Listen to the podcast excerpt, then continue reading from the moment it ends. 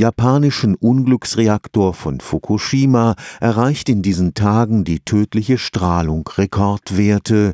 Sechs Jahre nach dem Unglück hatten Experten mit einer derart dramatischen Entwicklung im zerstörten Reaktorblock nicht mehr gerechnet.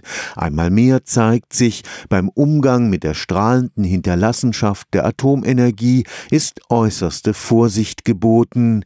Die hat sich auch die Ethikkommission auf die Fahnen geschrieben, die in Deutschland jetzt die Suche nach dem so dringend gebrauchten Endlager für radioaktive Abfälle begleiten wird. Es ist einiges schiefgelaufen beim bisherigen Verfahren zur Suche nach einem Endlager für hochradioaktive Abfälle. Die vorschnelle Festlegung auf das niedersächsische Gorleben hatte zu heftigen Bürgerprotesten geführt. Daraus hat die Politik gelernt. Es geht hier natürlich ganz stark darum, Vertrauen zurückzugewinnen. Vertrauen, was in den letzten Jahrzehnten vertan worden ist. Und so geht es jetzt darum zu zeigen, dass hier in der Tat ein neuer, ein ergebnisoffener Prozess gestartet wird, wo die Entscheidung eben hin hinterher erst feststeht und nicht schon am Anfang. Professor Armin Grunwald leitet das Karlsruher Institut für Technikfolgenabschätzung. Er ist Mitglied der im November 2016 vom Bundestag ins Leben gerufenen Ethikkommission zur Endlagersuche.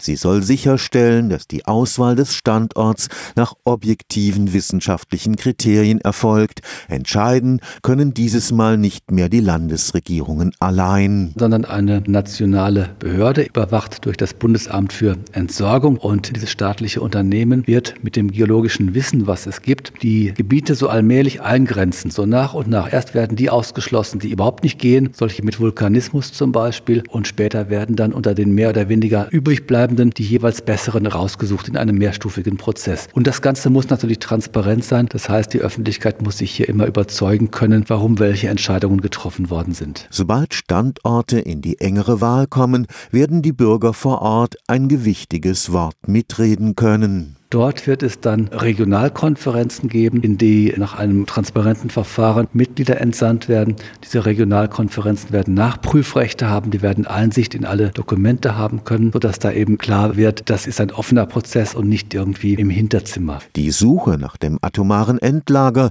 wird voraussichtlich noch Jahrzehnte in Anspruch nehmen. Stefan Fuchs, Karlsruher Institut für Technologie.